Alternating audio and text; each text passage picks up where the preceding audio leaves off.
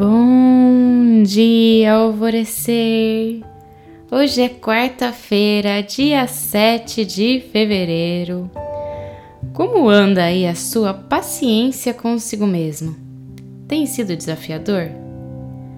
Fala se não seria maravilhoso que tivesse um botãozinho que a gente apertasse ali e pronto. Simplesmente a calmaria se estende ao nosso ser e começamos a olhar com mais clareza e discernimento a nossa vida do cotidiano. A gente seria uma maravilha, né? Eu confesso que eu queria demais esse botãozinho. Eu sei que vocês acham que eu sou a rainha da paciência, mas o meu corpo físico vive me dizendo que eu não sou, não.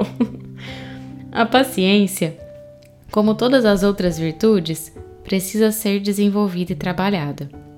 Então, ela não brota em nós do dia para a noite. E olha, um conselho amigo aqui: nunca peça por mais paciência. Porque, como nós somos pessoas que aprendemos com os contrastes, alô, pessoal que está acompanhando as novas aulas do portal que eu estou falando sobre isso.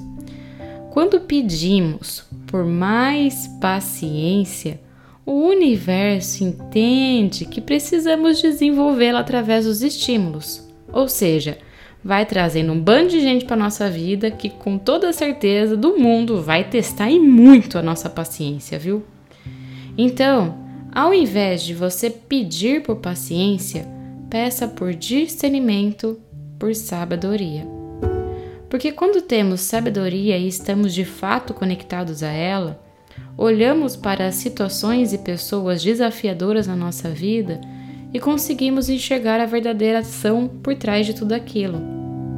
Enxergamos até o porquê da pessoa agir de tal modo, se comportar de tal modo, e assim que essa clareza te chega, você alcança uma virtude que é essencial para a nossa evolução aqui na Terra: a compaixão.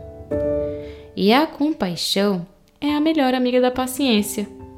Assim, as duas vão vindo de mãos dadas e sorridentes ao seu encontro. A afirmação do dia é: Eu me torno sábia ao olhar todos os ângulos dos desafios e pessoas desafiadoras na minha vida.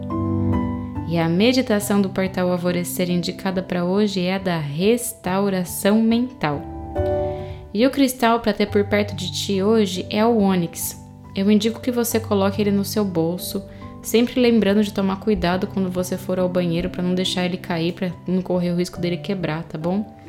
Quando os nossos amigos cristais se quebram, é porque eles já trabalharam bastante no nosso campo e desejam voltar para a natureza. Então os enterre sempre num vasinho de planta, ou no jardim, ou num parque, tá bom? E eu sou a Gabi Rubi, sua guia nessa jornada rumo ao seu alvorecer. Um beijo e até amanhã.